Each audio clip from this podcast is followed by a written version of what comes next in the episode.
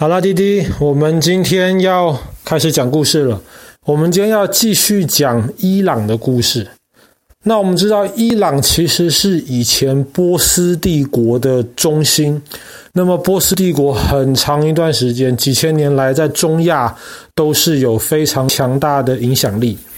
那么，我们今天要讲的这个地方叫做波斯波里斯。波斯波里斯的这个波斯指的就是波斯帝国的波斯，波里斯这个字呢，其实指的就是城市的意思，所以波斯波里斯又可以叫做波斯城。那么波斯城其实很神秘，为什么很神秘？因为其实这个地方一直以来大家都认为它是波斯帝国名义上的首都。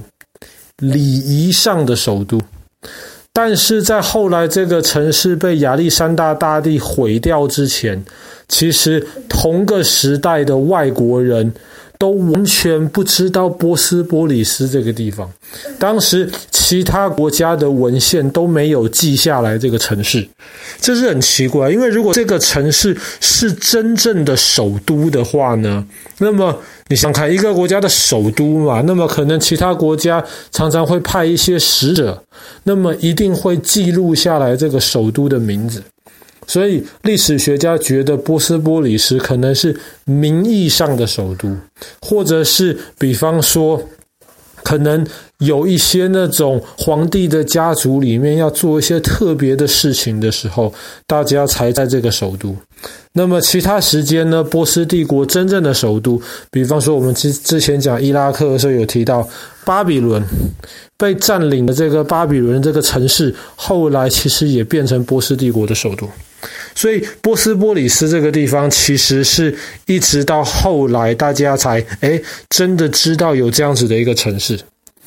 这个城市考古学家其实发掘出了非常非常多的东西。大家知道曾经的这个波斯城，爸爸叫波斯城好了，波斯波里斯太拗口了。这个波斯城呢，今天其实是世界文化遗产，然后留下来了很多以前的遗迹。大家发现波斯城其实它不是简单的建立在一个城市，呃，建立在这个地上而已，它是把这个地上先垫高了，大概垫高了大概可能二十公尺左右，然后这是一个斜坡。二十公尺高的斜坡，然后波斯城是盖在这个斜的这个地基上面。那么盖这个斜坡有一个很重要的一个原因，就是当时他们推测这个波斯城在防守的时候，你如果是那种九十度直角。的这个高台的话呢，那么有可能有敌人的士兵在攻击的时候，防守的人会有些地方看不到死角，所以如果是这种往外延伸下去的这种斜坡的话呢，那么基本上对于防守方而言就没有任何的死角，就很方便来防守。以前这个波斯波里斯有三道城墙。有一道城墙可能是五公尺、六公尺，有一道城墙可能是十公尺。那么外面最外面的一道城墙，现在从地基可能推论出来，可能有十几甚至二十公尺，非常非常高的城墙。那么在这个城墙里面高台之上，其实才是波斯波里斯这个主要的城市。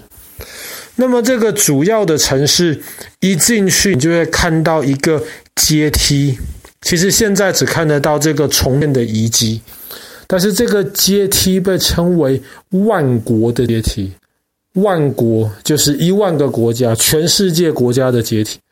为什么叫做万国的阶梯呢？因为当时这波斯帝国的主人。他其实毕竟建立了这么大的帝国，然后很多其他周围的小国家就要来，说来朝贡，就是要来带礼物献给这个波斯的皇帝，不然波斯皇帝心情不好，可能就要来攻打你。因为有很多小国家来，所以这个叫做万国的阶梯。大家发现这个万国的阶很特别，为什么？因为其实垂直高度没有多高，但是建了一百多层阶梯，每一层阶梯很宽，但是只有十公分这么高而已。家里面或者去外面的这个楼梯，通常每一层可能是二十公分高，不会只有十公分这么。后来有人就想说啊，有可能这阶梯要每一节要建得这么矮，可是有可能是为了这个阶梯是让马也可以上去的。后来真的有人去做这个实验，就发现不但马可以轻松地走上这一百一十一阶楼梯，而且当马走上去的时候，骑在马上的那个人，他还是可以保持那种非常英勇的这个姿势。所以，比方说，如果国王他要自己回到这个城市里面去，他就可以骑着马，然后还是一样保持国王的气派。就是这样子上这个万国的阶梯，这个万国阶梯到了这个城里面了之后呢，现在大家发现有一道遗迹叫做万国门。当然，它不是像我们家这种门，那我们家的门是非常非常小、很普通的一个门。这个万国门非常非常的高大。大概也是这种十几公尺这样子的高大，那你可能是要一个巨人才会真的需要这么大的门，但当时应该是没有巨人，所以这一个门建设的这么雄伟，最主要就是为了给其他国家的使者，你们看一下，我们波斯帝国是非常的有钱，非常的雄伟，我们的一切的东西都是非常非常的气派。那么，当使者通过万国门了之后呢，就可以到这个当时波斯皇帝的这个宫殿。这个宫殿面积很大，这个不用说。这个宫殿，大家根据地基，然后根据这个它可能建设的这个样子来估算，这个宫殿当时有七十二根柱子。围绕在这个地基的四周，把这个宫殿整个天花板都给撑起来。每一根柱子当然也是又高又大。现在呢，剩下十几根柱子还站在这个地基上面，其他的柱子基本上都已经消失或是已经被破坏掉了。但是即便如此，从现在考古学家用 3D 的方法复原这个以前的波斯城。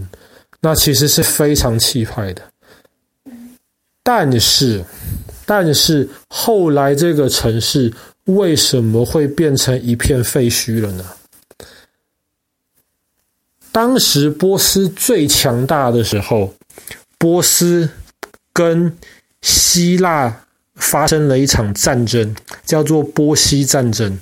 爸爸去年讲故事的时候，有一集讲到这个温泉关之战，就是讲到这个。波西战争。那么，当波斯人战争打赢之后呢，他们就进到了雅典去，就把雅典破坏的乱七八糟。爸爸之前讲雅典的时候讲过，雅典的卫城，卫城之所以现在变成遗迹，当时这个波斯人有很大的一份功劳。